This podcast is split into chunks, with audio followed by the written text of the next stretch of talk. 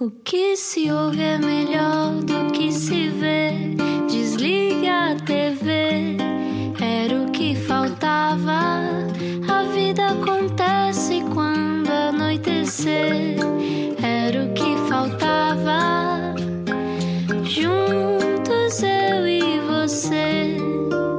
Fim de semana com a Rádio Comercial. Olá, este era o que faltava. Boa viagem. Eu sou o Rui Maripe. Como é que está? Olá, boa sexta-feira. Um dia igual a tantos outros neste, neste momento. Espero que esteja bem também. E hoje, tanto eu como o Rui, estamos aqui um bocado starstruck, a sentirmos como crianças novamente. Sim. Estamos muito entusiasmados. Acho que toda a gente, eh, eles já devem ter dado milha- milhões de entrevistas, mas toda a gente deve ter mais ou menos o mesmo fascínio, não é? Sim. A mesma sensação de somos pequenos outra vez e estão as nossas heroínas aqui. É incrível, até porque eu disse que esta entrevista ia acontecer a alguns amigos meus e houve a, a sensação que é sempre não acredito. Portanto, a reação é esta. Já vamos saber o que é que as nossas convidadas acham. Se só agora chegou à Rádio Comercial, é uma entrevista que depois também pode ouvir em radiocomercial.iol.pt. Mas antes de irmos até aí falar da internet, vamos hoje ter uma aventura no Clean Feed. Explica-nos como se eu tivesse acordado de um coma. São uma entidade quase única e são heroínas de muitas infâncias, incluindo da minha e da do Rui. Ana Maria Magalhães, 74 anos, e Isabela Alçada, 70 anos, levaram-nos numa aventura pela parceria mais longa na história da literatura portuguesa. O primeiro livro foi lançado em 1982 e juntas já publicaram para lá de 100 livros. Meu Deus! Na segunda-feira, Dia da Mulher, esta dupla imbatível lança mais um livro, O Longo Caminho para a Igualdade de Mulheres e Homens no século XXI, sobre uma menina que quer ser piloto de aviões. Na rádio comercial, hoje, as nossas heroínas. É uma aventura no, no, no Clean Feed e na rádio comercial. Bem-vindas! Olá, Isabel, olá, Ana. Olá, muito obrigada. Temos muito gosto em estar com, com, com o Rui e com, a, e com a Ana aqui assim na, na rádio comercial, Olha, no vosso programa. oh, Ana, Ana bo- olá, boa noite. Está a ouvir-nos? Estou a ouvir- eu estou a ouvi-los, vocês estão-me a ouvir? Estamos a ouvir bem, uma voz grave, Ana, gostamos.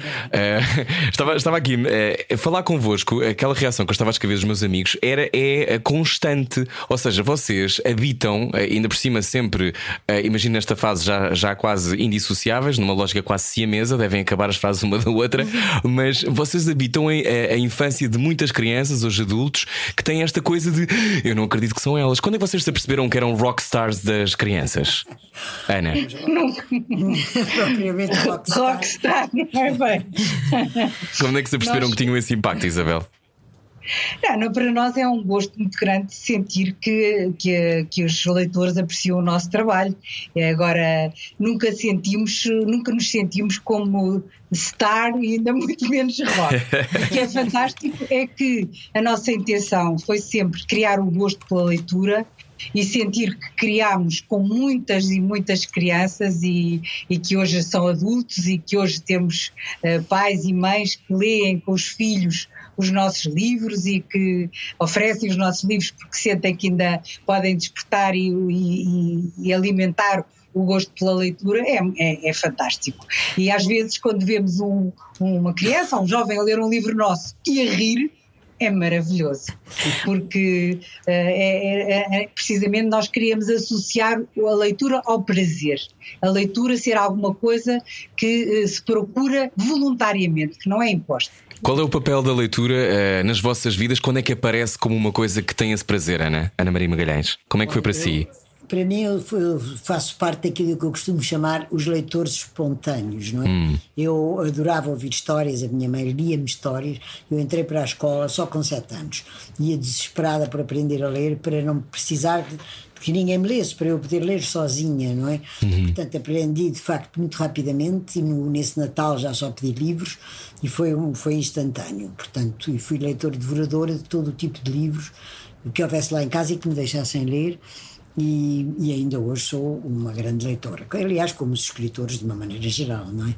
Mas é muito engraçado, sabe, tudo o que estava a dizer, vocês estavam a dizer, porque na Feira do Livro aparecem-nos muitos pais com filhos pequenos, ou já não tão pequenos, uh, a dizer uh, o, vosso grupo de personagens principais eram os meus amigos, levavam uhum. comigo para férias, tinha saudades deles, uh, portanto, é muito emocionante, como devem supor, não é?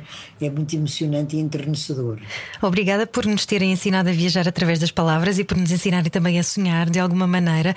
Um, isto numa altura em que vocês, quando começaram, diziam que as pessoas, as crianças, não liam muito. Hoje em dia, então, eu calculo que uh, muito menos, não é? É mais fácil, se calhar, estarem focados num vídeo no YouTube ou nos posts de Instagram. Um, como é que pode ser essa? Vocês foram a primeira experiência de muita gente, não é? Na leitura. Uhum. Como é que se pode direcionar alguém para a leitura eh, nos tempos de hoje? Qual é que seria a vossa recomendação? Que primeiro livro é que recomendariam? Isabel. Uh, eu, o, o, mais importante é eles saberem o que está no livro. Quando uma pessoa ainda não lê bem, não, não consegue imaginar o que é que a leitura lhe vai trazer. E por isso, para começar, é essencial ouvir ler e ouvir ler uh, em voz alta histórias possam agradar à criança. É difícil recomendar um livro porque nós temos que conhecer a criança, temos que saber quem, quem é o estilo de, de, o gosto, se é uma criança que é muito rápida e gosta de histórias que tenham emoção e que tenham muita, muita movimentação, ou se é outra que gosta que é mais contemplativa e gosta de coisas mais calmas, depende. Uh, se gosta de, de histórias que tenham animais ou histórias que tenham situações do cotidiano, portanto, nós podemos escolher e ler para, os, para aqueles que ainda não sabem ler, é essencial uh, ouvir ler em voz alta para saberem o que está nos livros e terem, como a Ana há bocado uhum. disse, o desejo de querer fazer aquilo sozinhos, uhum. de desvendar aquele, uh, aquele, aquela, aquele mistério que está ali dentro daquelas páginas uhum. Sozinhos. Isabel, à medida que diga, vão, diga. diga, diga. Não, não, achei, achei que, achei que tinha terminado. Diga. Não, à medida que vão crescendo, também para recomendar, nós temos que os conhecer, temos que saber, e uh, há, há, há, há regras de ouro, digamos. Nós não podemos recomendar livros que não sejam compreensíveis. Primeira coisa. Às vezes os adultos têm a tentação de, que, de estimular os mais novos para lerem histórias complexas, com muito. lê isto, que isto é que é bom, uh, e não Lê Tolstói. Exatamente. Olha, eu estava a dizer, eu tive uma situação em que uh, a guerra e a paz. uh,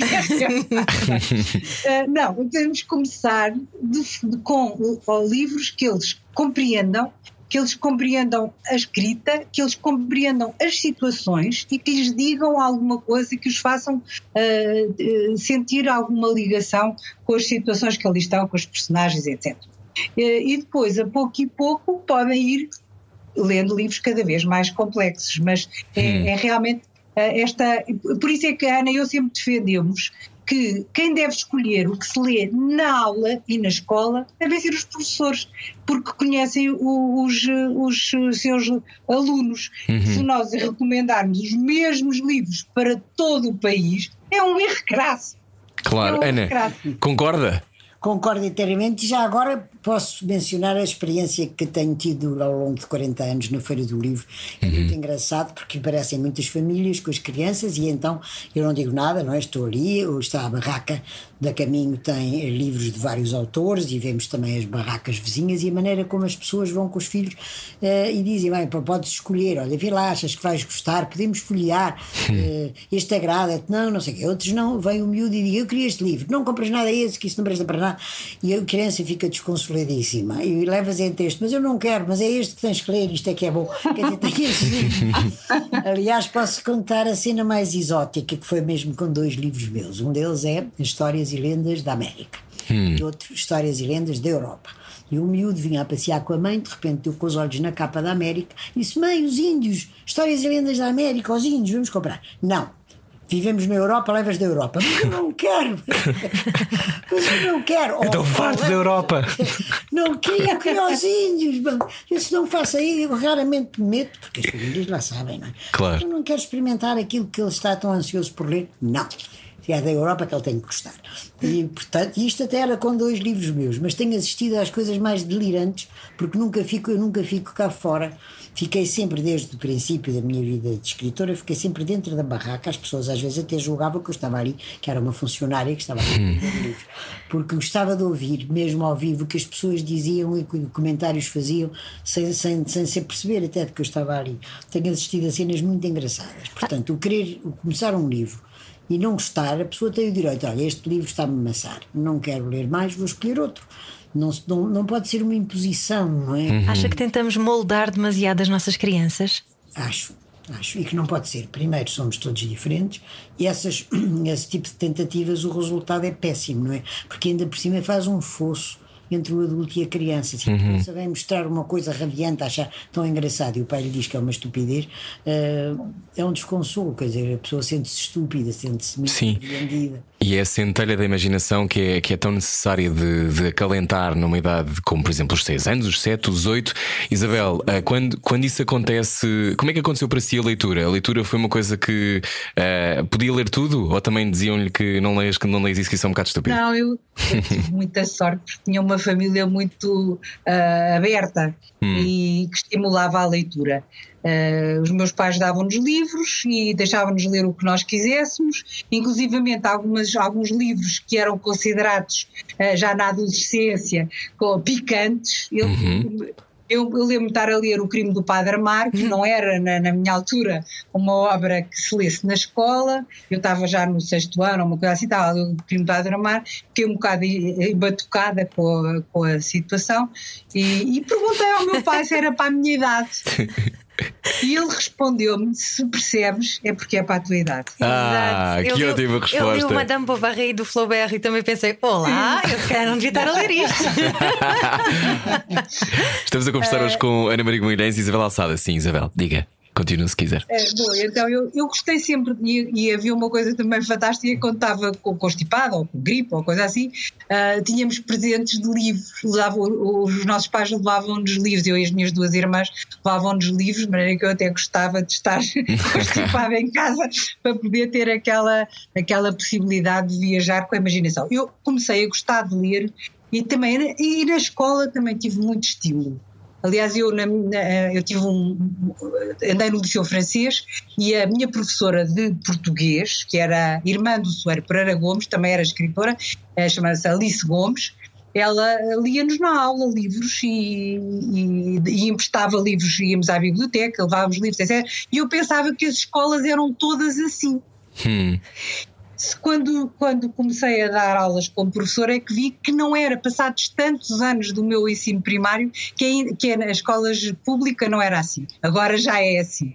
Mas na altura não era. E, portanto, eh, acabei por dedicar muito a minha vida a tentar que as escolas fossem melhores do que eu tinha tido quando, quando fui aluna do primeiro ciclo e do segundo ciclo no Liceu Francês. E a certa altura tive uma alegria imensa, que foi o seguinte: no- nas, nas avaliações de literacia dos, que, que são feitas pelos estudos PISA e pelos estudos Pearl, Pearls, eh, a certa altura Portugal passou a França uau! em nível de literacia. E eu Sobre- tive o gosto de contar isto numa reunião de alunos, de antigos alunos do Liceu Francês de todo o mundo. Contei-lhes que nós tínhamos feito um esforço enorme no país pela promoção da leitura Sim. e que tínhamos conseguido que Portugal, eu disse vocês desculpem eu estar a dizer isto, mas Desculpem lá. naquele este mas. o nível de literacia das crianças portuguesas tinha ultrapassado. Oh, Isabel, sobretudo com o passado, com o passado, com o analfabetismo que existia em Portugal, não é? Eh, é, um- é uma recuperação tremenda, mas também tem muito a ver com, com estas coisas que, que foram acontecendo ao longo do tempo. Eh, se havia os cinco e havia outras, outras séries de livros que, que, sei lá, que os meus pais liam, eh, eu lembro-me do primeiro. Provavelmente dos meus primeiros livros há de ter sido uma aventura. Até a minha mãe chegou a participar num episódio depois da série, mas já falaremos da série daqui a pouco. Mas eh, uma aventura era para mim este sítio de descobrir eh, e, de, e- e de ser surpreendido a cada página. Eu acho que uma das coisas que, para mim, eh, e acho que para muitas pessoas que estão a ouvir hoje a rádio comercial, um bocadinho com esta lógica Starstruck, porque vocês são umas rockstars, querem queiram, quer não, eh, há esta coisa de, de sentir que éramos surpreendidos em cada página. E só isso transforma nas viagens no tempo também. Eu aprendi tudo sobre o terremoto, por exemplo, nas viagens no tempo. Sim, por exemplo, eh, uma Era aventura. Como é que surge na vossa, na vossa, no vosso encontro? Vocês já, já se conheciam, já eram amigas, queriam escrever juntas? É que isto de escrever com alguém também não há de ser fácil, Ana. Não, não, não é nada fácil, eh, mas foi assim. Eu conheci a Isabel Alçada quando vim pela primeira vez dar aulas em Lisboa, porque dava aulas aqui em Salvaterra de Marcos, portanto era um ambiente pequeno, não é um ambiente rural. E quando vim fazer um estágio eh, para, para me profissionalizar para Lisboa, vim para uma escola enorme, a escola Fernando Pessoa, eh, ali nos Olivais, uma escola muito grande, com outras características, onde eu não conhecia ninguém e, portanto, parei ali à porta, assim um pouco, digamos que intimidada, não é? Era muito nova, vinha de um sítio onde toda a gente me conhecia, agora. E agora, não é? E ainda por cima ia ter que ter uma nota, uma boa nota, para o resto da minha carreira. E aparece outra professora, que era a Isabel, foi um acaso. Esperemos uma abertura de capítulo, não é? pois parece. Apareceu a outra pessoa, metemos conversa eh, e descobrimos que íamos as duas fazer estágio das mesmas disciplinas, português e história. E perguntei se ela conhecia alguém, e ela nem nunca tinha dado aulas. Eu já tinha cinco anos de, de serviço, mas ela nunca tinha estado no Ministério, mas nunca tinha dado aulas. E tem uma primeira conversa, ela não se lembra bem disso, mas eu jamais esqueci. Disse: Olha lá, e agora fazemos o quê? Vamos nos apresentar à direção. E a Isabel disse: Ora, vamos, mas é tomar um café primeiro e depois vamos. Portanto, Almas gêmeas. depois, depois trabalhámos muito bem juntas, nós éramos seis estagiárias para trabalharmos, enfim, em trabalho de grupo, fizemos subgrupos a duas e duas. E eu com a Isabel, porque morávamos perto, tínhamos filhos da mesma idade e tínhamos sintonia, mas uma grande sintonia. E depois, durante quatro anos, demos aulas, fizemos textos para os nossos alunos, fizemos visitas de estudo juntas. Portanto, trabalhámos quatro anos juntas, até ao dia em que a Isabel também, honra seja feita, a ideia foi dela, me telefonou um dia, que era uma quarta-feira de janeiro de 1982, não sei o dia do mês, mas sei que era quarta-feira, porque não tínhamos aulas à tarde, a dizer. eh, olha, se, se nos juntássemos hoje à tarde e tentássemos pensar num livro, mas agora não para aulas, não para, não para dar aos alunos, mas para publicar, o que é que dizes? Why not, não é? Comecei isso. E então foi assim que tudo isto começou. É claro que sem quatro anos de experiência em conjunto, a pôr ideias em comum, até a fazer atas de reuniões juntas, quer dizer, tudo isso digamos que foi um treino que nos ajudou imenso depois. eh, E depois temos ideias parecidas e por puro acaso vimos de famílias parecidas, famílias grandes, onde as crianças são muito acarinhadas, as crianças têm o primeiro lugar, onde se procura que as crianças eh, estejam felizes, eh, que se lhes esconde tudo o que se pode esconder, se for triste e se puder esconder, esconde-se, eh, que se proporcionam momentos maravilhosos, etc. Tivemos ambas uma infância muito feliz e, e, portanto e tivemos experiências também de férias em locais vários do país portanto por isso a aventura eh, ajuda eh, os leitores a, sei lá eu tinha recebia cartas da Ilha Graciosa dos Açores de crianças que estavam a ler uma aventura na Serra da Estrela onde nunca tinham estado não é? Claro, a conhecer o país através das vossas palavras, não é? Isso é muito transformador. Isso é mais barato que viajar também, não é? Sabemos. Olha, mas o que, disse, o que disse das infâncias felizes é muito importante. É, é mesmo ah, é importante pormos o foco numa infância livre e despreocupada. Não tenha dúvida É muito importante. É. É, é um período em que, quer dizer, a menos que aconteça alguma desgraça, não é? Alguma coisa trágica que a pessoa não pode evitar. Mas é o único período da vida em que quase tudo pode ser muito bom, não é? Porque depois a vida complica-se, é os empregos que não se conseguem, é as notas que não foram o que a pessoa desejava, são os amigos que, com quem a pessoa se zanga, são as romances que não resultam bem. Quer dizer, toda a vida, eh, a vida complica-se por si, não precisamos de complicar, não é? Mas na infância, na infância com pouco se faz a felicidade, não é? Mas há pais que até têm condições para dar uma infância de ouro aos filhos, o que não significa não educar, não é? Porque os pais que não educam os filhos e que não estabelecem regras também deixam-lhes uma grande insegurança. Sim, é preciso estrutura, não é? É preciso Sim. saber com o que contamos. As crianças precisam dessa segurança. Sim, sim, sim. A minha mãe era uma pessoa extraordinária, era uma pessoa de uma alegria prodigiosa e por ti dizia: Pronto, eu, eu alinho em tudo com vocês, tudo que for possível que puder, eu possa fazer. Mas há três coisas que eu não admito, não é? Faltas de caráter, mentira e má criação. Vocês me responderam em torto, levam um par de estalos. será, será exatamente assim, nem que tenham 50 anos, ela dizia, porque são meus filhos até morrer.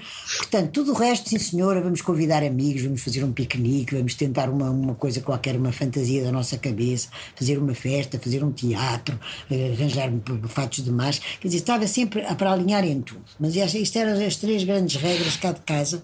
Hum. Nós sabíamos que tínhamos que respeitar e isso dava-nos segurança, porque acho desastroso quando os pais aceitam que os filhos lhe chamem nomes, que, que deem pontapés na mãe, que deem portadas no pai. Acho isso, isso é péssimo para a e, e que liderem a casa, não é? Eu acho que há, há, uma coisa que acontece particularmente nos últimos anos em que as crianças lideram as famílias, lideram as casas. Há uma diferença entre uh, proteger as crianças e dar espaço para elas se transformarem e poderem pensar, mas outra coisa completamente diferente é elas ditarem as regras daquilo que, quer dizer, uma criança de 6 anos ou 8 não pode ditar regras nenhumas, tem que fazer aquilo. Eu, eu fui educado assim, eu tive uma infância de dor, sim, mas eu tinha muita estrutura e acho que não me fez mal nenhum. Isabel, perguntava-lhe agora se acha que uh, hoje estamos a tornar as crianças mais preguiçosas para se entenderem com elas mesmas, porque parece que hoje os adultos têm que ser entretenimento das crianças. Eh, eu acho que isso não tem o menor sentido. Realmente, é, é, a infância feliz é uma coisa muito importante. Isto porquê? Porque uh, promove o equilíbrio emocional, não é? Uhum. E as pessoas, se tiverem muito, problemas que elas próprias não conseguem nem sequer compreender o que são, nem resolver, tornam-se muito inquietas e isso eh, promove desequilíbrio, não é? Agora, eh, uma criança ser, dominar a sua família com birras, com situações que os pais não controlam, é péssimo. É péssimo porque isso é, é a antítese de educar. Educar é explicar porque é que a regra tem sentido. Hum. E quando a criança, apesar da explicação, não a quer cumprir, exigir que ela, e, ser, e é, é, é, na educação é muito importante a consistência. A pessoa não pode ceder só porque é muito mais prático ceder e dá muito trabalho não ceder. Muitas vezes as pessoas. Uh,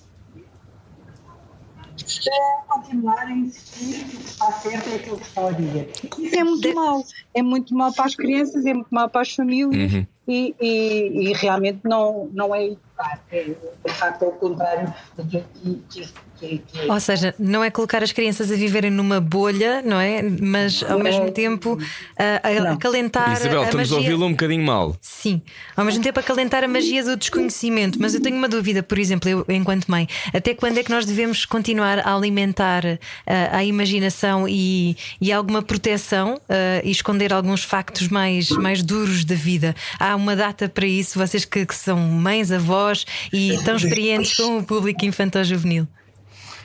Nós, nós, eu acho que não se deve esconder. As crianças acabam por saber as coisas, mesmo às vezes são coisas complicadas.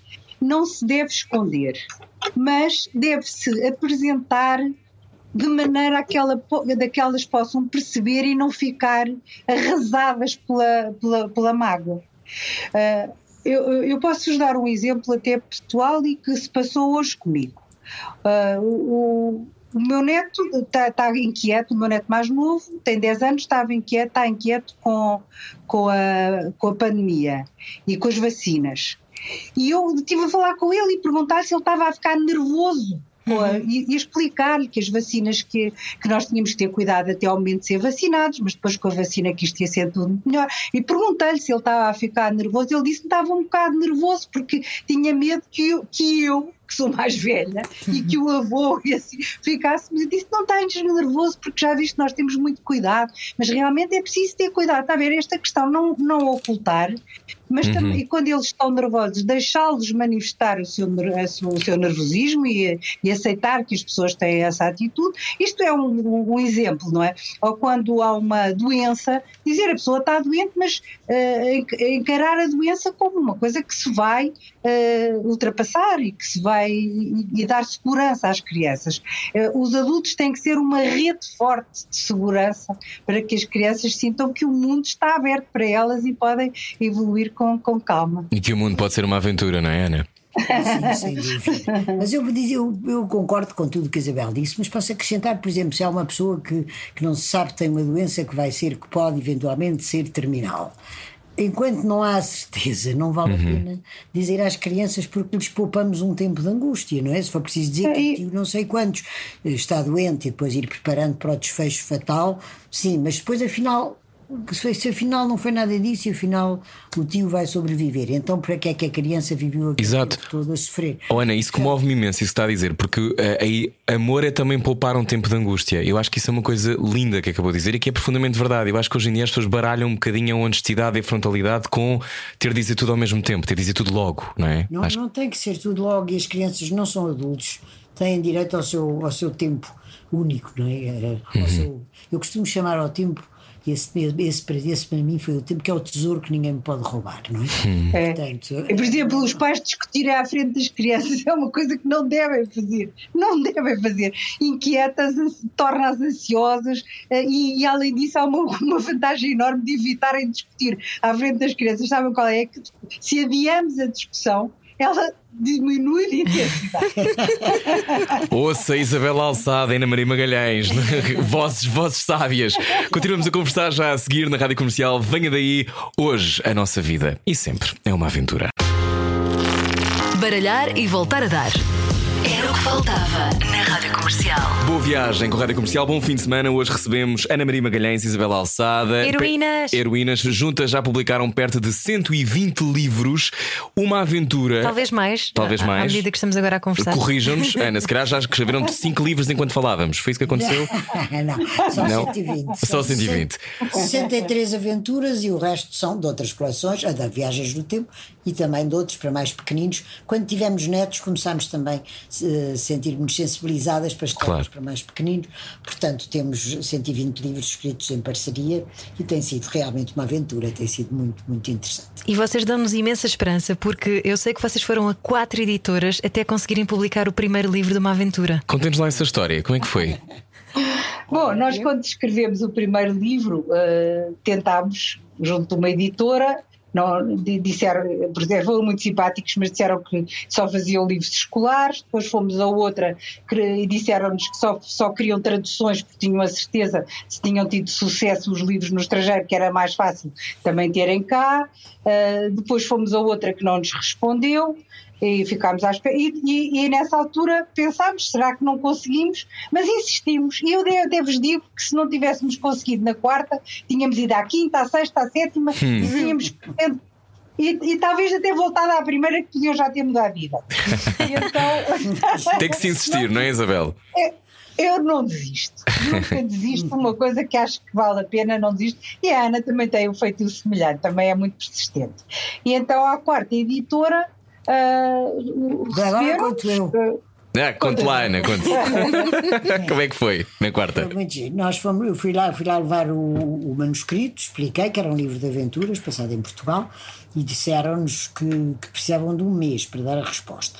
De modo que eu pensei, bom, vão dizer que não e não me quiseram dizer na cara, porque este livro, para um, um adulto, lê isto em hora e meia ou duas horas, não é? E, portanto, agora daqui a 30 dias. Mas pronto, vamos esperar. E realmente, 30 dias passados, recebi um telefonema do editor, o Severino Coelho, e quando, quando ouvi dizer só era uma voz desconhecida, não é? E quando atendi o telefone, ouço dizer é fala da editorial Caminho, sentei-me. Não, estava sempre pensar, vai dizer que não quer, vá lá, diga, diga, diga. Depois com ele muito pausadamente. Já lemos o vosso livro, eu cá a pensar, vais dizer que não diz depressa, pronto, acabamos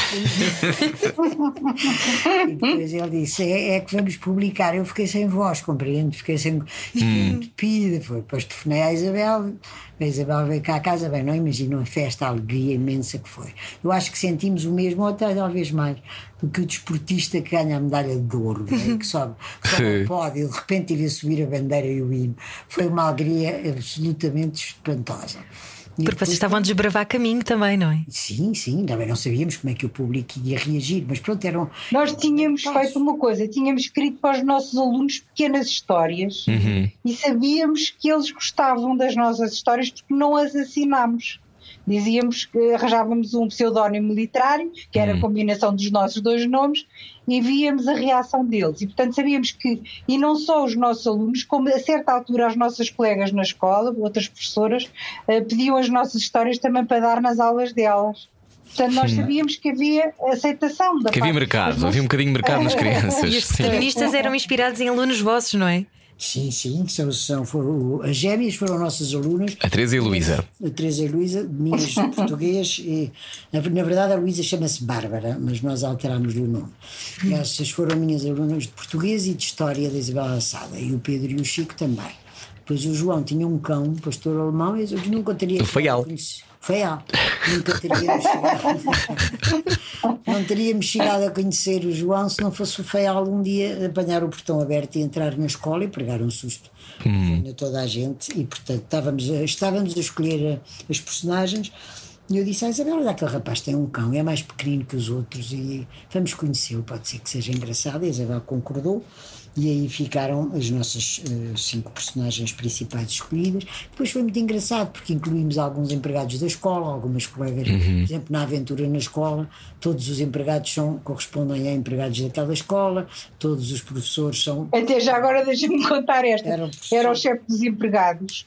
eh, entra na, na história, na primeira na aventura, e nós depois oferecemos-lhe o livro e ele ficou muito contente, muito contente por ter sido personagem e diz-nos assim, eh, viu a- a- o, na- o desenho, portanto a ilustração, diz-me assim, as autoras puseram-nos o, puseram-me aqui muito bem, mas eu não sou careca. E como é que se mantém a energia ao fim de tantos anos? As visitas de estudo que vocês fazem para fazerem reconhecimento dos locais também devem ajudar, não? Sei que foram à Amazónia e tudo. Ah, aqui, aliás, é houve uma fase em que vocês, eu estou aqui a ver a listagem de todas as aventuras e há uma altura em que vocês depois começam, ah, é, então vamos começar a escrever sobre Cabo Verde, sobre a Amazónia, Uhum. sobre longe de Lisboa, de Lisboa, de longe de Portugal, não é? Começam a ir para fora, no fundo. Eh, eh, Os primeiros que fomos para fora, Ca- Cabo Verde foi uma foi um convite, Um convite. Do, do Instituto Cabo Verdeano do Livro que nos disse que as crianças gostavam daquela, daquela coleção, mas gostariam de ter um livro passado na terra deles, e então que nos convidavam Oh. para ir lá passar uns dias e ver as ilhas, e porque tinha que ser, não é? Não, não podíamos fazer uma aventura em Cabo Verde sem ir a Cabo Verde. Claro. E portanto lá fomos, foi uma viagem fantástica. Depois a aventura no deserto, isso foi uma história muito engraçada. Foi uma criança de São Tomé e Príncipe, portanto, uma ilha, uma ilha tropical, de, de- exuberante, não é? Uma menina chamada Solange, que nos escreveu para caminho, tinha, tinha lido lá um livro nosso, e pedia expressamente uma aventura que se passasse no deserto, mas que tinha, que a única coisa que ela pedia é que entrassem camelos. Era com camelos e tudo. Era com camelos e tudo. E o resto era para nós inventarmos. Então eu disse à Isabel: se calhar era engraçado, vamos ver quanto é que custa a viagem. A viagem em agosto, que foi e maldita a hora em que fomos em agosto. Deserto do Saara em agosto, digo-lhes que é um petisco. Mas, mas, na verdade. Ainda por cima, era- na altura, ainda nem havia, ainda nem havia carros com ar-condicionado. Sim. Ui, eu imagino. Não imagina, não. Não! Está com calor até hoje, não é, Ana? Ah, Desde esse dia. Fomos até ao limite, quer dizer, eh, fomos até ao limite onde deixavam passar pessoas que não fossem com guias, não é? Porque Claro. Foi uma experiência tremenda, por um lado, fantástica por outro. Eh, portanto, chegámos a Tamgrut. Tamgrut. Tamgrut. Depois dali havia, em Mamid já, já havia guardas e não deixavam a fazer mais. Fomos num 4L com o meu marido a guiar. Sem Uau. ar-condicionado, parecia um forno elétrico. o carro parecia um forno elétrico. E, mas depois, depois, ao fim da tarde, sempre caiu um pouco a temperatura e ver o pôr do sol nas dunas do Sara é uma coisa, é uma imagem. É lindo morrer. É, é Sim. lindo de morrer. Portanto, isso foram a pedido. Depois com a aventura na Amazónia. Ah, depois fizemos a aventura no alto mar. Foi um pedido dos nossos cientistas que, que participam em missões na Antártida Uau! que pediram uma aventura, mas aí, não fomos, não é? Eh, Tam- fizemos uma pois. aventura que se passa a bordo de um navio e depois, para, para os capítulos da Antártida, socorremos do material que eles nos deram, riquíssimo, vídeos e, e relatos de experiências, etc. E quando aquilo acabou, era tudo gelo, tudo, enfim, tudo gelo, tudo, tudo muito simples. Eu, di- eh, da editora telefonaram a perguntar o que é que punham na contracapa. E eu disse, progresso, olha, ponha na Amazônia, porque aqui é só gelo, agora vamos para o oposto. E depois, depois pensei, talvez não seja necessário, vamos à internet, mas depois não conseguimos. Ficava, não, não, tivemos conseguimos. mesmo que ir à Amazónia e foi realmente também extraordinário porque uh, fomos as duas, primeiro a, a Belém do Pará, depois fomos a, a Manaus e depois fomos de, com gasolina durante duas horas no Rio. Depois no Rio Negro ficámos num hotel que era no, no, nos ramos das árvores. Foi realmente uma coisa incrível. Tivemos experiência com os animais, vinham macacos para o nosso colo, hum. nadámos com golfinhos, no, vimos o, um sítio maravilhoso que é o Encontro das Águas, quando uhum. o Rio. Negro e o Amazonas se encontram. Uh, e foi de facto uma experiência incrível e os leitores, uh, claro, também depois lemos uh, de, de, trabalhos de antropólogos para ver como é que eram os contactos com, com, os, com, com, as, com as, populações índias que não têm ainda contacto, contacto com, claro. com, exatamente. E portanto foi assim uma experiência vivida e de informação que recolhemos livros e diários de viagem.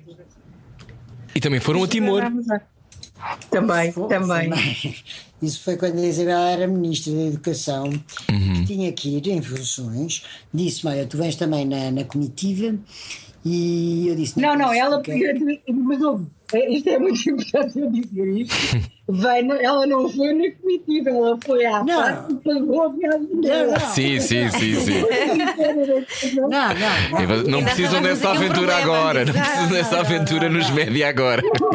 Mas é muito bom. Sim, sim, sim. É, e como é que foi Timor, Ana Maria Magalhães? Foi, foi fantástico, portanto, ela, como, como ministra, tinha a sua comitiva, não é? E tinha os todos os sítios onde tinha que ir. Uhum. E eu ia acompanhando, ela disse que nunca mais iremos a Timor, então vejo também. E, e fazemos uma aventura. Eu ainda hesitei, porque é muito longe, porque a viagem era muito cara. Depois pagámos a viagem a meias. Ela disse: Não, hum. pagamos a meias.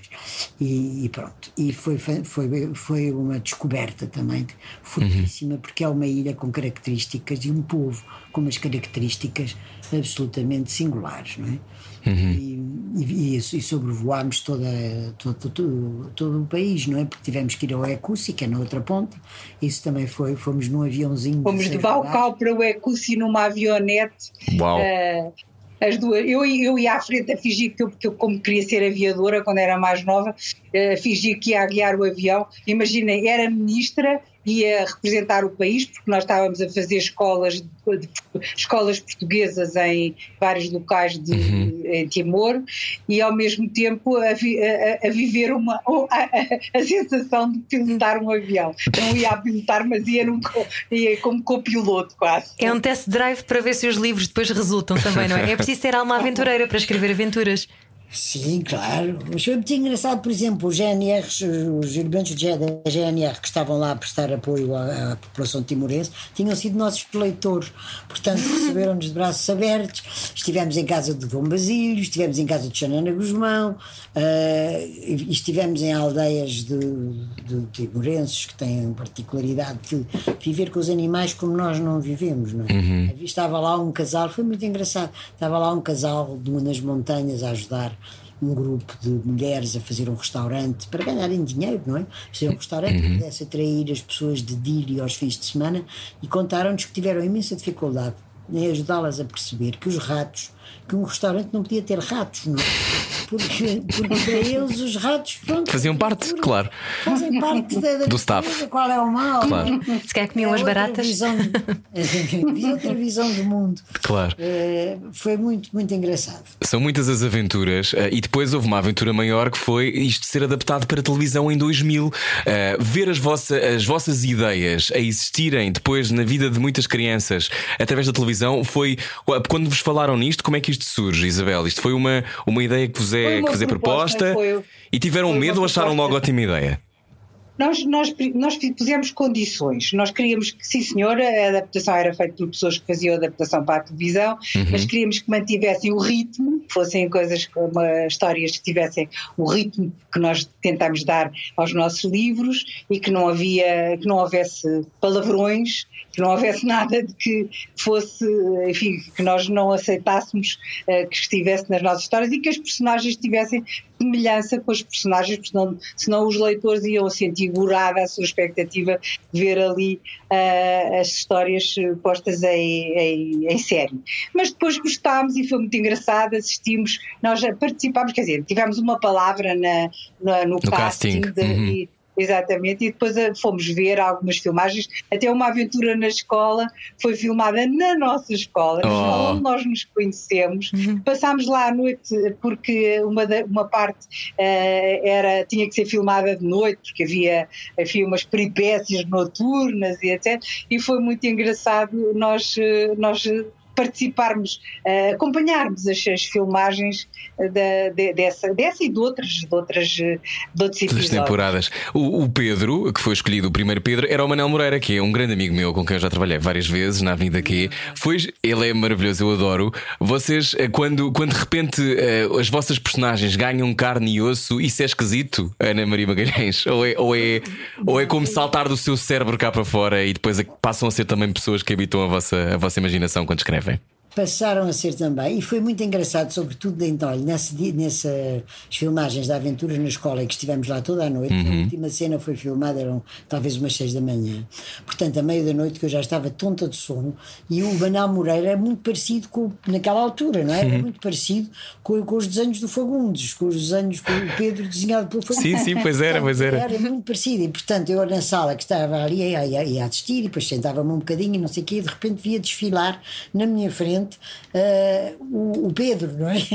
o Pedro que, que, que, nós utilizamos na história agora estava ali em carne e osso. Foi muito engraçado e eles eram amorosos e muito simpáticos connosco. Uhum. É, é, claro que está sempre, nunca é a mesma coisa. Um livro é um livro, claro. um filme é um filme.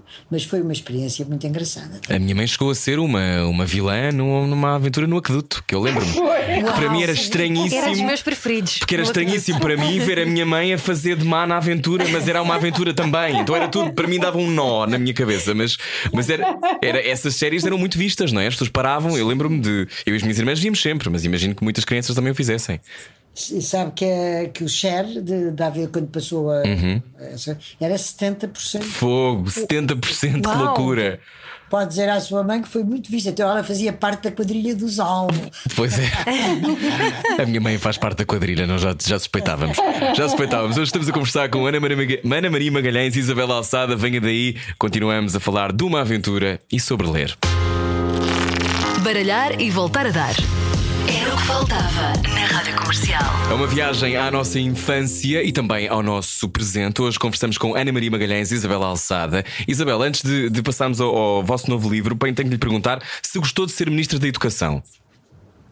Bem, eu gosto mais de ser escritora.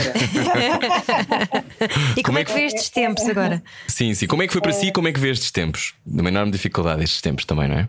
Muito difíceis e eh, hoje em dia quem está a gerir a educação tem ainda mais dificuldade porque imagino que é eh, nós termos que pensar como é que se vai organizar a vida dos estudantes, dos alunos, dos professores das escolas de forma a proteger também a saúde, não é? Eh, as duas e sem e tentando ao máximo que não, não se perca a função da escola. É muitíssimo complicado, portanto, eu acho que não se devem, eh, as pessoas muitas vezes têm ideias e opiniões sobre como se deve fazer e como não se deve fazer, mas realmente para quem está a decidir com os elementos que nós temos é muito, muito difícil. Exato. E as pessoas que estão, a, eu, enfim, sentia a cada momento que eh, a, nossa, a decisão de uma pessoa que é governante eh, pode influenciar toda, todo um país, não é? Uhum. E isso é, é realmente, é, por um lado, é bom porque a pessoa sente, tem uma responsabilidade e pode ter uma influência positiva, mas se falha, é terrível, não é?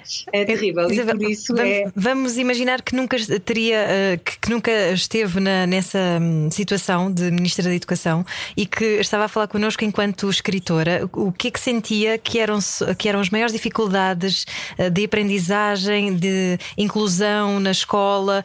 Ah, não só os programas longos e exigentes, calculo que normalmente essas são as queixas dos professores, mas em relação à, à aproximação dos alunos à escola, o que é que, enquanto escritor, o que é que acha que, se, que pode ser feito?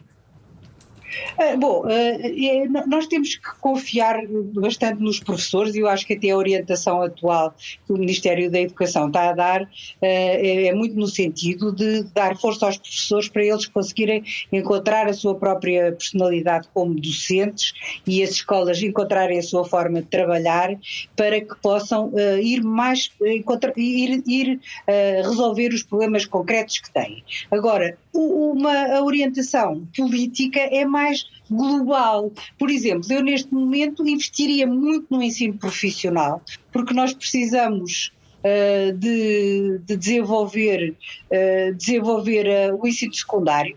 Nós neste momento temos já uma porcentagem alta, julgo que é 80, 80 e tal por cento de jovens com 17 anos que estão no secundário, uhum. mas precisamos de, que, de, garantir o secundário para todos. E isso só se consegue se houver realmente uh, vias de ensino científico humanísticas e profissional. Portanto, este investimento no profissional, por exemplo, é uma coisa que eu acho que é importante. Outro, outro domínio que, me, que eu acho que é importante desenvolver-se é a educação de adultos, porque os adultos que abandonaram a escola cedo precisam de ter outras oportunidades e de ser uma coisa que seja fácil e que seja acessível e que os motive para continuar a investir na sua formação. Nas escolas, nas escolas, realmente eu gostaria muito de reduzir os programas de ensino, mas, não, mas digo-vos que é dificílimo, porque eu própria tentei, chama-se os especialistas, e os especialistas todos querem é por mais, mais, mais. É uma gestão muito difícil. E mesmo as pessoas que estão de fora pensam que é sempre possível ensinar mais e melhor. Uhum. E muitas vezes ensinar, mais precisamos de aligeirar os programas. Hum. É gerar os programas é, é quase impossível, de maneira que é uma, é, uma, é, é uma atividade realmente difícil de. Isabel. De, de, então, quando foi Ministra da Educação, o que é que aprendeu sobre si e sobre as pessoas? Uh, aprendi que tinha que transmitir uh, segurança e que, não, e que era muito, que era importante não mudar de caminho a meio do percurso. Uhum. Nós não podemos estar sempre a questionar aquilo que estamos a. Nós temos um, uma meta. Nós, por exemplo, nós tivemos como meta que uh, o abandono escolar fosse uh, 10% até o máximo 10% até uh, 2020. Uhum. E conseguimos. Uhum. Conseguimos. Parabéns. Tivemos, tivemos bom, não, fui, não fui eu. Sim, mas toda a gente, não é? A minha equipa. O país conseguiu fazer isso.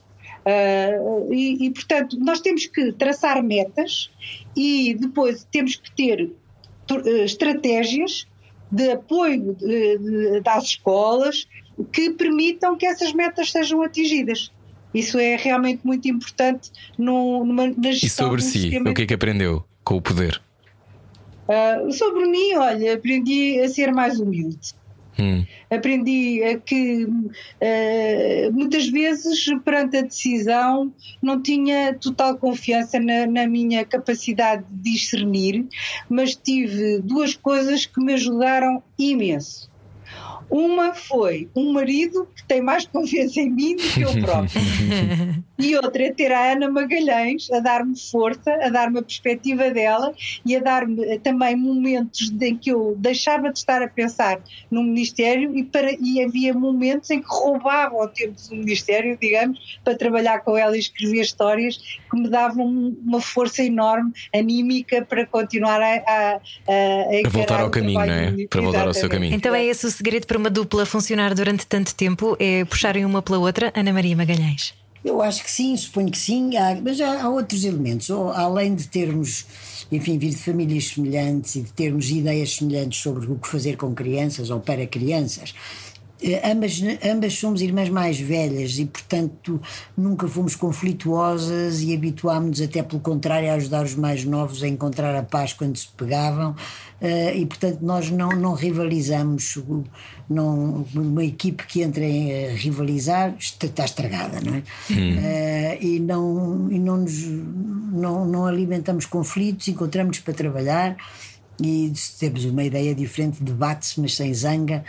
E, e, é, e, é, só assim é que se pode manter uma equipe tantos anos. Ah, e também há outra coisa, que a Isabel tem marido, filha, e enteados e dez netos, não é?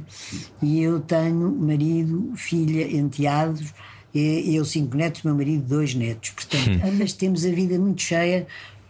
Quer dizer, quando estamos juntas e a escrever é ótimo, mas não, não se esgota aí a nossa vida. Temos muitas outras coisas ah, que, para que nos preocupar e para nos encherem os dias.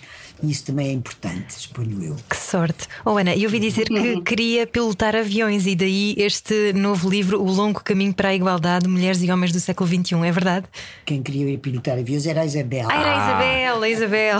Então, Isabel, queria, queria que já há pouco nos falou do, da avionete, então se calhar era, era um sonho. Eu, era, eu gostava de, de ter tirado pelo menos o, o brevet quando era mais nova.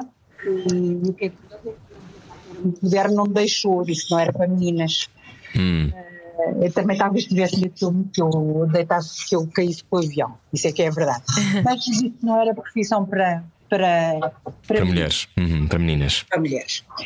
Ah, e, mas esta história nós escolhemos ah, esta personagem central da, da- o, ah, o longo caminho para a igualdade para mostrar como na época contemporânea as mulheres e os homens realmente perante a lei estão à igualdade, mas que ainda há preconceitos que levam as pessoas muitas vezes a achar que os papéis são diferentes, que as pessoas são diferentes, que a forma como estão em casa, na família é diferente. Portanto, e essa diferença que, que existe, e é bom que haja diferenças, porque nós na verdade somos diferentes, não deve significar desigualdade. Não deve ser desigualdade, deve ser ah, di- ah, igualdade dif- na diferença, não é? Ah, e escolhemos esta profissão porque fomos inspirámos até numa, numa colega minha na- que trabalha na, na, na Casa Militar da Presidência da, da República, que, e, que é coronel. Eh, e ela contou-nos muitas coisas da, da vida dela, daquilo que, que tinha sido a escolha da profissão e tudo isso. É uma pessoa com imenso sucesso profissional e, e, e achámos que era uma profissão que não é muito comum as mulheres ainda na nossa época ter e inspirar, inspirámos nessa situação para depois criar eh, visões diferentes sobre o problema. Hum. Eh, Ana Maria Magalhães eh, tem 74 anos, a Isabel tem 70. Ahm, quando, quando cresceu, pensou muitas vezes na. Imagino, muitas vezes vocês assistiram a, à, à igualdade a chegar, ajudaram a que a igualdade chegasse também escrevendo personagens que, que nos faziam a todos acreditar que isso era possível.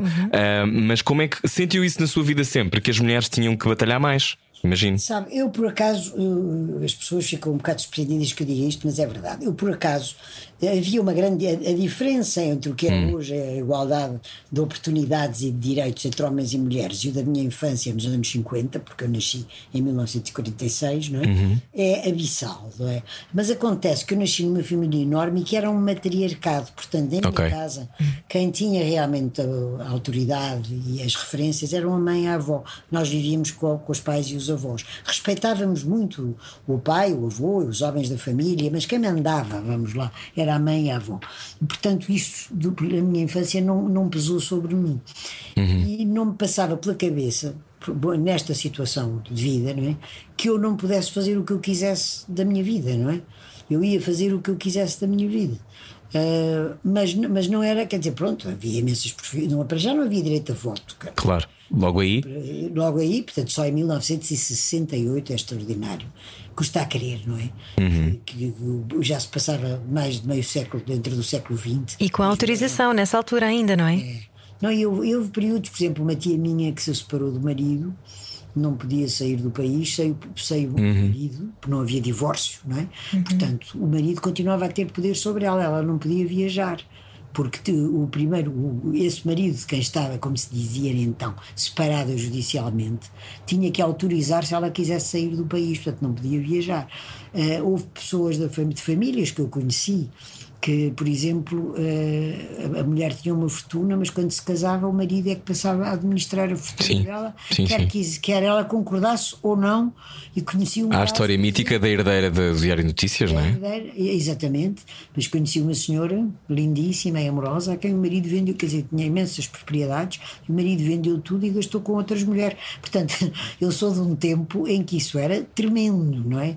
Mas eu assisti às modificações, mas por mim, quer dizer, como enfim, era uma criança, depois uma rapariga. Uh, uh, dentro da minha família eu sentia que eu, eu poderei fazer da minha vida o que eu quiser e é isso que vou fazer, não é? Porque foi sempre também muito determinada. E Isabel Alçada? Uh, não, a minha família não era assim. O meu pai gostava muito de crianças e era um ótimo educador, mas era via as, o papel das mulheres e dos homens completamente diferente.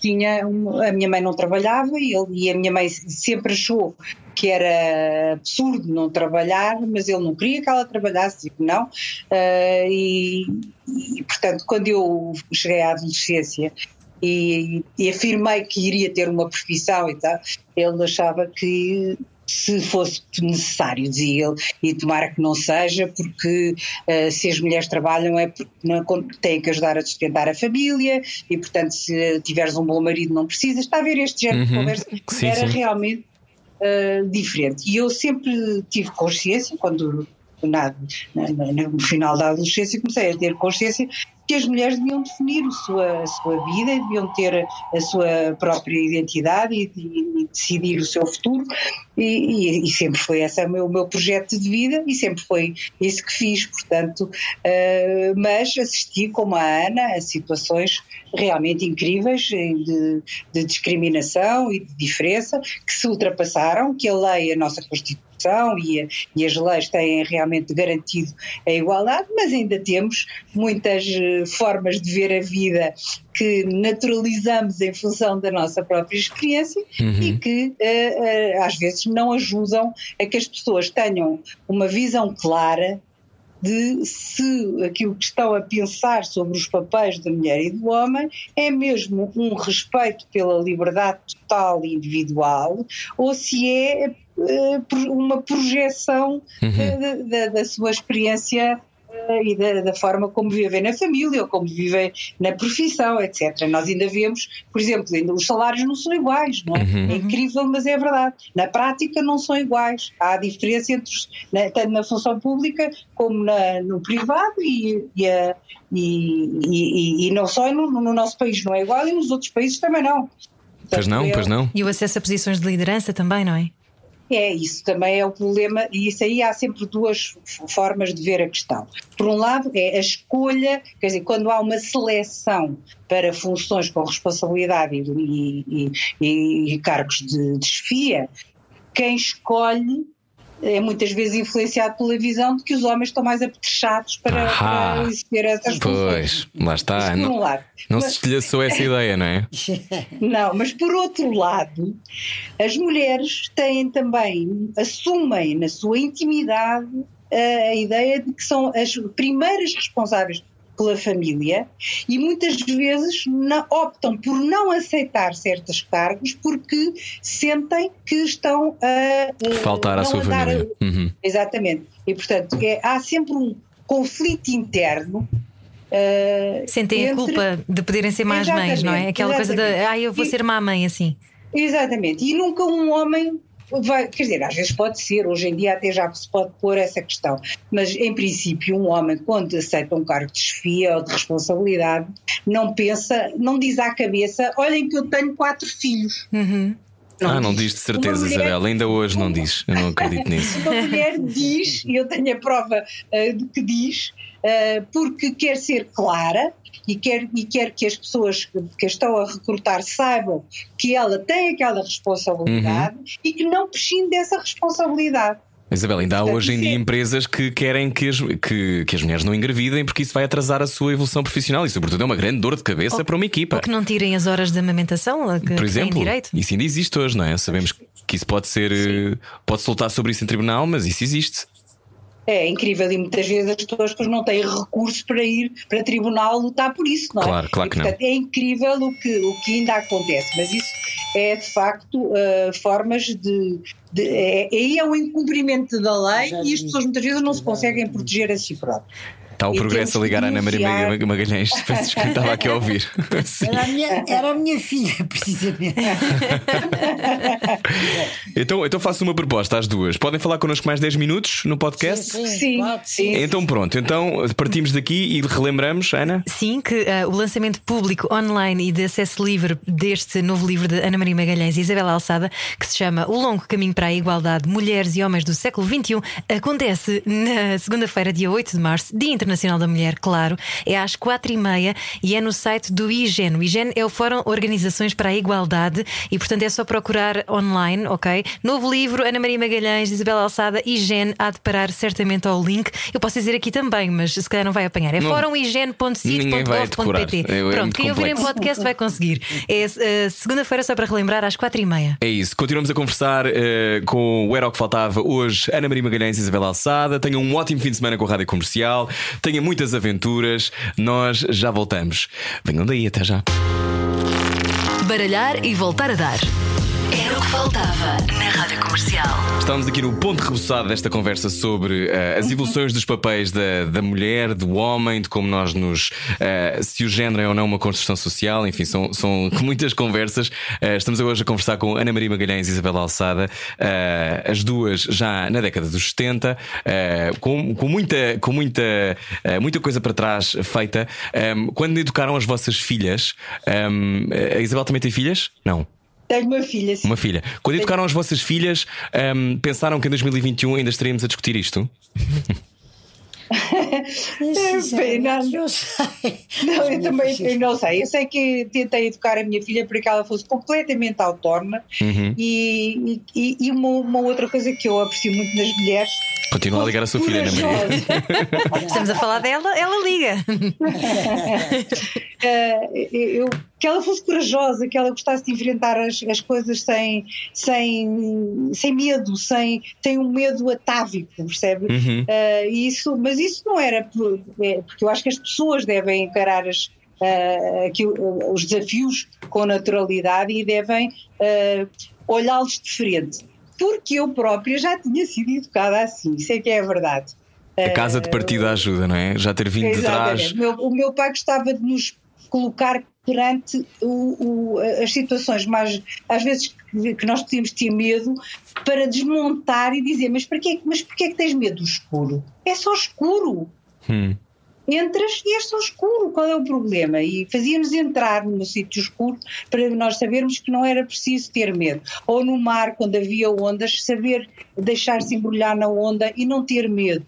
Ou, está a ver, esta situação, acho que as pessoas podem ser educadas para não eh, reagir de uma forma eh, eh, crispada quando enfrentam uma situação mais difícil. Agora, se eh, a sociedade evoluía num sentido mais rápido ou mais lento em relação ao papel da mulher e do homem, eu posso lhe dizer é que não imaginei é que o mundo evoluísse no sentido de haver zonas da- do mundo em que as mulheres são realmente houve um retrocesso uh, do meu ponto de vista, na- nos direitos da mulher. E ve- nós vemos há, há regiões do mundo onde a mulher uh, foi. f- houve um recuo. Um recuo, tapa, ta- o tapar a cara, o não poder, como forma que A aparentemente. mutilação genital. Exatamente, mas é um, aparentemente eh, eh, envolvem aquela forma de retirar poder e, e- e voz às mulheres. Eh, dizendo que se trata de um traço cultural, eu acho que todo o traço cultural que oprima deve ser denunciado. Porquê é que as mulheres são vistas como uma ameaça?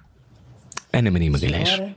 Não sei, não sei nem percebo, nem aceito e acho essas, essas sociedades doen- doentias, acho uma coisa tremenda. Mas gostava de voltar àquilo que perguntou: é que eu tenho uma filha e um filho. E, na verdade, o que eu fiz ao educar os dois foi educá-los da mesma maneira. Ensinei isso, por exemplo, na minha infância não era assim, não é? Ninguém ensinava um rapaz a cozinhar, a passar a ferro, etc. E eu tive sempre a noção, aliás, isso coincide, eles nasceram um em 69 e outro em 71, e a menina em 71, não é? Portanto, são ainda uma época em que pouco depois começam a haver muitos divórcios. Eu tive bem a noção, o meu filho vai à vida, pode casar muito bem, ser muito feliz e depois um dia divorcia-se, fica sozinho, vai ter que saber cuidar da vida dele. Eles aceitaram, aceitaram isso com muita naturalidade. Portanto, eduquei os dois para ambos poderem fazer tudo o que precisassem de fazer para si próprios, não é? E, e acho que é isso que agora na- no Ocidente, porque no Ocidente esses problemas da mulher andar enrolada em panos e com a cabeça tapada e isso, tudo isso, não, felizmente não, enfim, a sociedade ocidental já não é assim. Ah, portanto, é, acho que, que é o que as mães agora podem fazer pelas filhas e pelos filhos, é não há tabus. Vocês aprendem tudo o que, for, o que for necessário para a vossa vida e seguem o caminho que quiserem seguir. Porque também há tabus para. Para, Para os homens, é? claro. Há, há tabus e há também o homem não chora porque não Lá chora. está. Eu, ia- eu ia agora buscar uma, uma das vossas personagens, porque eh, o, João, por exemplo, tenho aqui à minha frente, os seus pais trabalham na Alemanha e aparece no livro Uma Aventura entre Douro e Minho. O João tem muitas saudades dos pais, ficando sempre emocionado quando fala deles.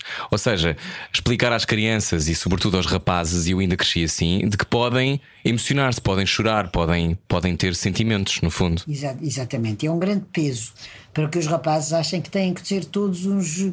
Têm que ser todos machos viris que não sentem. Os machos viris, sem sentimentos, abrutalhados, que- porque há pessoas que não são assim, são tímidas, são sossegados e não, e não os deixam em paz. Quer dizer, não os deixavam em paz. Agora acho que está melhor.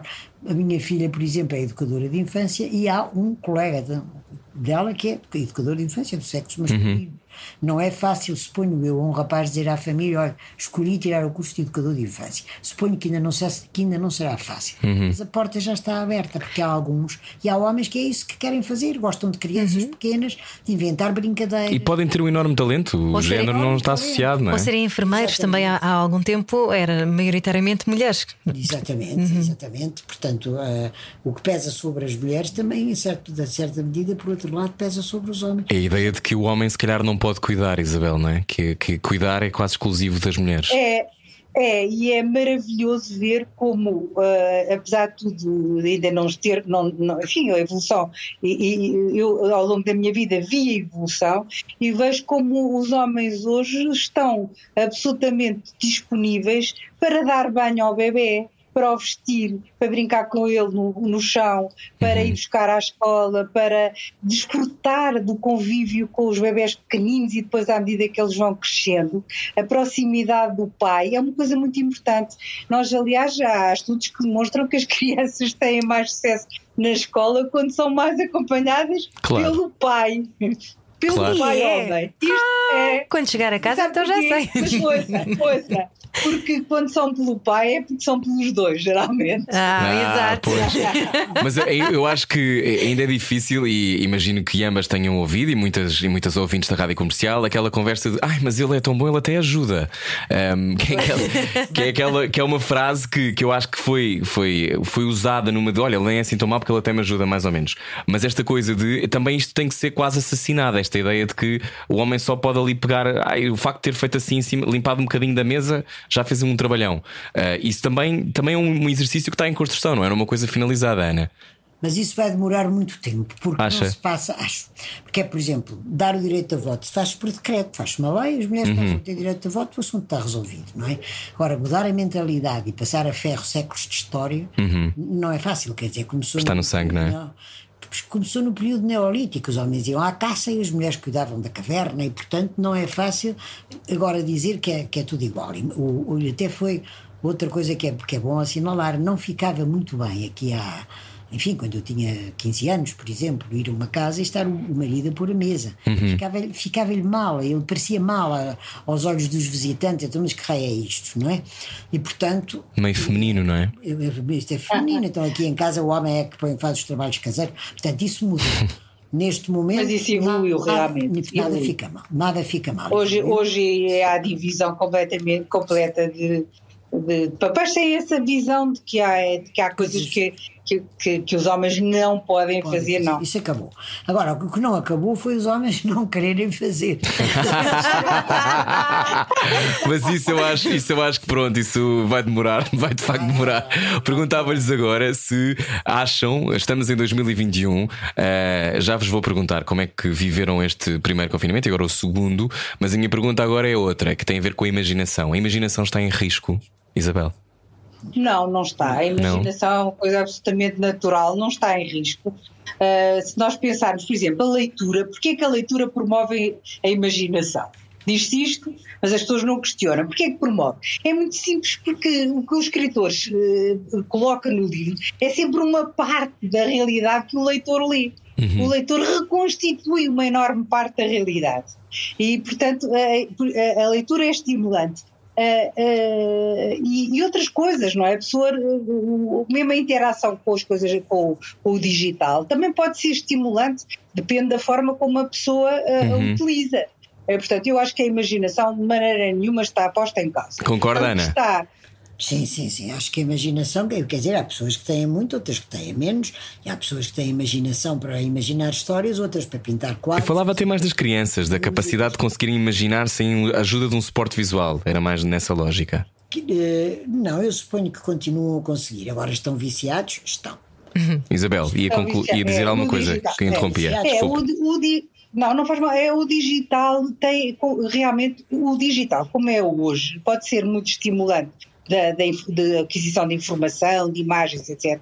Mas é concorrencial em relação à leitura. Isto é, porque como é muito imediato e é muito ah, agradável e, e preenche o tempo, etc., retira, se as pessoas não estiverem bem formadas para gostar de ler e querer ler, podem, po- o digital torna-se concorrencial em relação à leitura. E depois ainda também permite uma interação constante com os amigos. Portanto, tudo isso acaba por eh, ter- alterar a forma como as pessoas eh, estão consigo próprias. Uhum. Aliás, se nós sabemos que a inteligência artificial vai tomar conta disto tudo, eventualmente, se calhar o segredo agora é tentar desenvolver competências emocionais e sociais para as crianças criarem. ah, Para não ficarmos sobra, não é? obsoletos.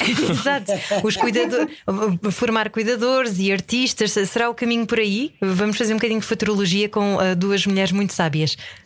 Não, eu acho que sim, tudo o que se faça nesse sentido, leitura, levar ao teatro, organizar enfim, encontros em que estão com outras Uhum. crianças, por exemplo, as escolas, os jardins de escola, os jardins Passear no campo, na serra, dar, numa- ir à praia dar mergulhos, ver coisas diferentes, viajar, Diferentes, tudo, claro. tudo que seja também desfrutar do mundo, não é? Claro, claro. E não E permitir conversar também. E encontrar um equilíbrio, porque ter uma, uma série de crianças, fazer brincadeiras com elas, etc., é muito importante. E- mas não, não levá-las todas para uma sala e depois cada uma agarrada ao seu telemóvel, de maneira nenhuma. Mas também depois, se é proibido, não tocas nisso, também não pode ser. Portanto, há que encontrar um espaço para o convívio, para a leitura, para isso, e, e- e um espaço para estarem agarrados ao telemóvel, porque tentar tirar de vez não, não É se pode ir impossível. contra a história, não é? É impossível e não Claro. se pode lutar contra a Não dá para parar o tempo, não é? Uma- um dos vossos livros chama-se Uma Aventura no Sítio Errado. É importante irmos dar ao sítio errado, Isabel. É, é importante ir, ir dar ao sítio errado, mas a pessoa tem que ter- consciência de que está no sítio errado. Não, mas é que estamos numa fase tão ascética da realidade e, do- e tão politicamente correta que às vezes até os erros parece que têm que ser evitados. Temos que evitar os erros a todo o custo. O erro ensina. Sim, Ensina. é, muitas vezes. Bem, às vezes, se- às vezes são grandes erros, é melhor evitá-los. Sim. Mas pequenos erros é bom a pessoa eh, saber que enfrentou uma coisa que não está bem para poder superá-la e, e traçar o seu próprio caminho, sem dúvida. Ana.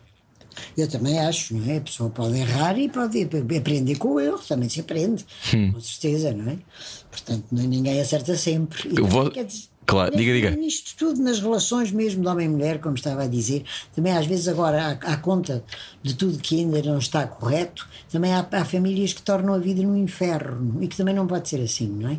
As Uhum. pessoas têm que ver se sempre viveram de uma determinada maneira, não podem agora massacrar-se mutuamente porque eu pus mais, eu lavei mais vidros do que tu e porque eu levei mais vezes o lixo. Assim. As pessoas têm que ser equilibradas, não é? Não há E- contabilidade nessa gente coisas. não há Mas, contabilidade. mas então, agora fazendo um bocadinho de contabilidade, mas em relação aos livros de uma aventura, quais são os vossos preferidos? Ah, Isabel, tem um preferido? É, olha, eu geralmente gosto muito do último, porque é o último que tivemos a trabalhar. E, Uma aventura voadora, mas vocês agora vão lançar outro, não é? Sim. Nós agora vamos, sim, uma aventura à noite de tempestade. Nós gostamos sempre, estamos mais, sentimos que aquele nos está mais próximo, mas depois dos antigos. Gosto muito da aventura no bosque, porque é em Sintra, ah, onde eu desde pequena. Uh, passo férias desde pequena e tenho uma casa uh, perto de Sintra, onde eu estou agora, neste uhum. momento, e, e, portanto é essa aventura no bosque. E para si, Ana? Para mim também, portanto, o último que acabámos de fazer ainda está quente do forno, é? acabei de sair. E, e, depois dos antigos, uma aventura nas férias de Natal, que é o número 2, uhum. uh, passa-se na quinta dos meus avós e muitas daquelas peripécias, todos os lugares são reais, as personagens secundárias são reais, muitas das peripécias uh, são coisas que eu vivi com os meus irmãos e os meus primos, portanto tenho um uhum. especial para aquele livro, onde eu de alguma forma eu lá estou dentro, não é? Claro. E, e, portanto eu tenho um carinho. Mas gosto, na verdade, eu gosto de todos, não é? Olha, pegando naquilo que estava a dizer, nós estamos todos dentro estamos de alguma coisa. Dentro estamos a viver uma aventura, livros. estamos dentro dos livros e estamos dentro de casa. Como é que foi para vocês viver este tempo, Isabel? Uh, Deu-se, conseguiu uh, navegar bem a aventura pandémica, ainda estamos nela. Uh, claro eu, que, que diga, diga. Eu até tenho vergonha de dizer que sim. Pois, mas, mas sabe que há um, é há um certo. Eu... acho que quem tem a vossa idade e, e sim menos de 10 anos, também, e escritores, é? acha, acha graça a estar em casa. Os meus pais não, também acharam alguma eu, graça. Eu não, eu, não, eu não é que acho graça, percebe? Mas eu consigo tirar partido. Usufruir, não é? Que tenho. E então, olha, para já trabalho muitíssimo a partir de casa uh, com as redes, com as, uh, as, plataformas. Nós fazemos, a Ana e eu trabalhamos as duas, cada uma na sua casa, com a plataforma. Tenho muito trabalho de recolha de informação uh, e, de, e, de, comunicação da informação para a Presidência da República, naturalmente, e depois outros trabalhos que, entretanto, acabei, que fiz aqui. Depois tenho, diariamente, converso com os, com os meus netos por, também por plataformas. E além disso, como eles não estão muito longe, e a minha filha estava com muita, muito trabalho em casa e os miúdos todos uh, uh, faço cozinhados e depois vêm cá buscá-los e levam-nos a, levam a comida hum. já para. Ai, já que sorte!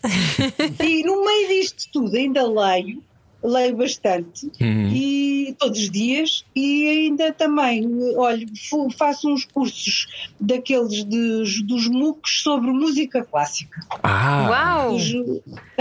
nunca é tarde para aprender não é é, há, há, um, há, uns cursos de música clássica, eu gosto de música clássica e realmente não, nunca tive a sorte de aprender bem a tocar um instrumento nem nada disso, mas, mas eh, como hoje em dia há esses cursos online e com exemplificação de música, e isso é muito interessante, o som tem que estar presente no, para exemplificar o que se está a explicar sobre música. Uhum. Eu uso podcasts eu, uh, e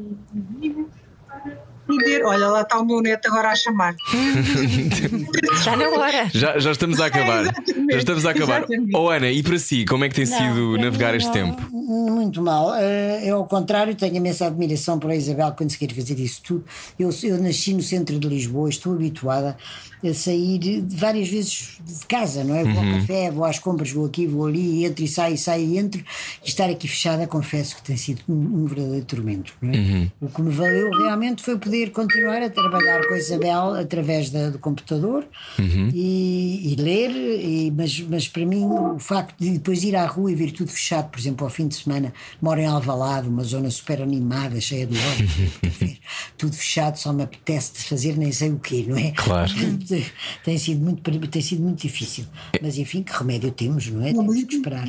Então... Eu tenho muita sorte porque tenho, tenho uma casa onde as pessoas podem circular com espaço e tenho muita pena das pessoas que estão em casas Claro, e não, e não têm maneira de, de, se sentir mais confortáveis. Mas eu podem sempre viajar através dos livros, não é? Lá está, podem viajar sim, através dos livros e eu recomendo a algumas pessoas. Atenda, já, já vamos, atenda, já atenda vamos... ao seu neto e diga que está na rádio comercial. Sim. tenho, muita pena, tenho muita pena de. Se calhar as pessoas precisam também de ler este livro, que faz parte da coleção Viagens no Tempo, de Ana Maria Magalhães e Isabel Alçada, que é, por exemplo, será a Terra Redonda? Eu acho que para todos os negacionistas. Os terraplanistas! Podemos despachar pois este é. livro, que é de 88. Portanto, houve sempre pessoas com dúvidas. Um, o que é que ainda vos falta fazer? Tudo? Ana? Não, eu ainda gostava, tenho uma neta a cursar medicina, gostava de a ver formada, tenho os outros, outra neta também na, no rampa de lançamento para a universidade, gostava uhum. de saber o que é que acontece aos meus netos, ainda queria escrever mais uns quantos livros, e há duas duas ou três viagens que ainda não fiz e gostava de fazer. Onde? Uma delas era ao Canadá, gostava imenso de ir ao Canadá. Meu marido não está lá muito para aí virado, mas essa não era uma viagem de, de pesquisa, era uma viagem mesmo de, de passeio. E uma, uma cidade que eu não percebo como é que cheguei a, a esta idade sem conhecer, Viena da Áustria, e uma, e uma sim, ir à Grécia, que o meu marido, e já fomos muitas vezes juntos à Itália, e sempre que eu dizia vamos à Grécia, ah, não, mas para ir à Grécia temos que estudar e temos que nos preparar. eu disse-lhe sempre tanto, vamos nos preparar que acabamos por não ir, até agora ainda não foi. Mas pode ser, pode ser que, enfim, que quando tudo isto passar, que seja possível fazer alguma dessas viagens, pelo menos. E Isabel, os 70 são os novos 50? Uh, acho que sim. eu gostava de, de, quando, quando houve este, o primeiro confinamento, nós tínhamos uma viagem pensada para ir a Goa e, uhum. e não pudemos ir. E tenho esperança de ainda poder voltar a Goa, gosto muito de, de ir à Índia e, sobretudo, Goa e, e, e, se calhar não vou fazer uma coisa que gostava que era de ir às Ilhas Galápagos, mas pronto, isso aí já me estou a, a conformar a não conseguir ir às Ilhas Galápagos, mas já viajei tanto que eu acho que uh, se calhar é, até, é, é quase injusto uma, hum. uma, só pessoa ter tido tantas, tantas possibilidades de ver coisas tão variadas.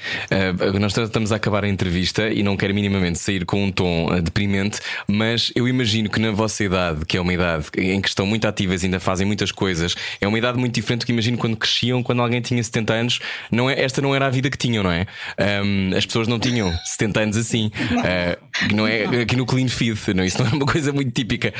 Um, pensam, pensam na idade assim, pensam, pensam que tudo é possível, a morte é uma coisa na qual ponderam ou, ou não? A única coisa que eu peço à morte é que seja rápida. Quando chegar, que me leve de uma vez. Mas realmente, quer dizer, a minha avó, eu tenho uma fotografia ao colo da minha avó em que ela tem 49 anos. Está com o cabelo todo branco, com chailinho. Quer dizer, a vida era muito diferente para as pessoas. Uma pessoa de, 70, de 74 anos era uma velhinha, não é? Uhum. Uma pessoa, neste momento, não é assim. E, não, e, fisicamente também suponho que temos energia que, essas, que essa geração não tinha, talvez porque a medicina também permitiu que, que, fosse assim, não sei, não é? Portanto, eu não, faço a minha vida normal, pinto o cabelo, para não ficar com o cabelo branco, uh, continuo a fazer projetos e, e, enquanto houver saúde. Agora, quanto à morte, é isso. A única coisa que eu peço é quando chegar, que seja o coração que parou e pronto. E Isabel? Eu aceito, acho natural, mas uh, também o que gostava era que também fosse rápido, quando que não houvesse uh, uma situação de sofrimento, isso é, uh, mas na verdade tenho mais e, e aflige-me mais a morte dos outros do que a minha própria hum. e das pessoas de quem gosto, não é? Isso, isso realmente aflige-me. Mas uh, em relação a, a, não penso não penso muito na, na morte, não penso. Penso na vida, e sim, e penso no que vou fazer amanhã e nos planos que tenho, nas ideias que me vêm, e na, na, naquilo que podemos fazer, e é sempre pensar e fazer, e executar. E além disso, já são imortais, portanto. já estou. Já...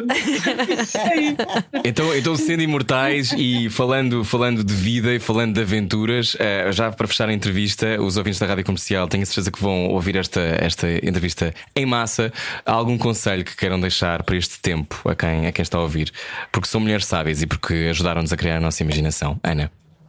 A única coisa que eu posso dizer é, por um lado, que, que, tenham paciência, não é? Que esperem a vacina que está a chegar e que cada um, à sua maneira, se entretenha o melhor que puder, não é? Seja a ler, seja a jardinar, seja a passear o cão, seja a fazer uma grande limpeza à casa, seja como for. Quer dizer, há gostos para tudo, uh, que a pessoa não fique inativa sentada numa cadeira, porque isso então é que não ajuda muito. Entrega ao marasmo. E a Isabel? Exatamente, mas eu reforço a ideia de que se gostarem de ler, procurem ler, procurem livros. As livrarias, uh, uh, infelizmente, não estão abertas, não é? Mas se encomendarem livros, eles vão ser entregues na vossa casa uhum. pelo correio. Eu tenho recebido muitos livros pelo correio e é, e, e é muito simples uh, encomendar livros e até se andarem aí à volta na vossa casa, se tiverem instantes, procurem os livros que ainda não leram e, e realmente a leitura é uma forma fantástica de nós nos evadirmos e de e conseguirmos uh, viajar e ver coisas que não estão aqui perto, mas que acabam por estar ainda mais perto do que aquilo que vemos, porque ficam dentro de nós. E também de nos conhecermos. E obrigado por nos ajudarem e por nos apresentarem à nossa imaginação. Sim, Ana Maria Magalhães e. Isabel Alçada. Exatamente, e por me terem feito querer escrever pela primeira vez, que foi magnífico. E que- a mim também. Exatamente. Obrigado. Obrigada. Um É, prazer. obrigada aos dois, Obrigada. é muito comovente ouvir-vos dizer isso. Oh, Obrigada. mas é mesmo, é mesmo verdade, é, É mesmo, mesmo, sentido. mesmo. Uh, tenho a certeza Foi um que, que não seria a mesma pessoa se não tivesse lido os vossos livros. Portanto, muito obrigado. Muito obrigada às duas. Beijinhos às duas. Beijinhos. Obrigado. O novo livro, relembrando então o longo caminho para a igualdade de mulheres e homens no século XXI, sobre uma menina que quer ser piloto de aviões, faz parte da lógica Agenda 2030 aprovada pela ONU também. Uh, temos que continuar a lutar pelo- pelos objetivos todos e um deles é a igualdade de género. Beijinhos, adeus, Isabel Alçada e Ana Maria, Ma- Ana Maria Magalhães. É um nome que não dá para dizer rápido. Ana Maria Magalhães. Adeus. Bom fim de semana. Obrigada, Obrigada, beijinhos. Era o que faltava. Com Rui Maria Pego e Ana Martins. Juntos eu e você. Na comercial.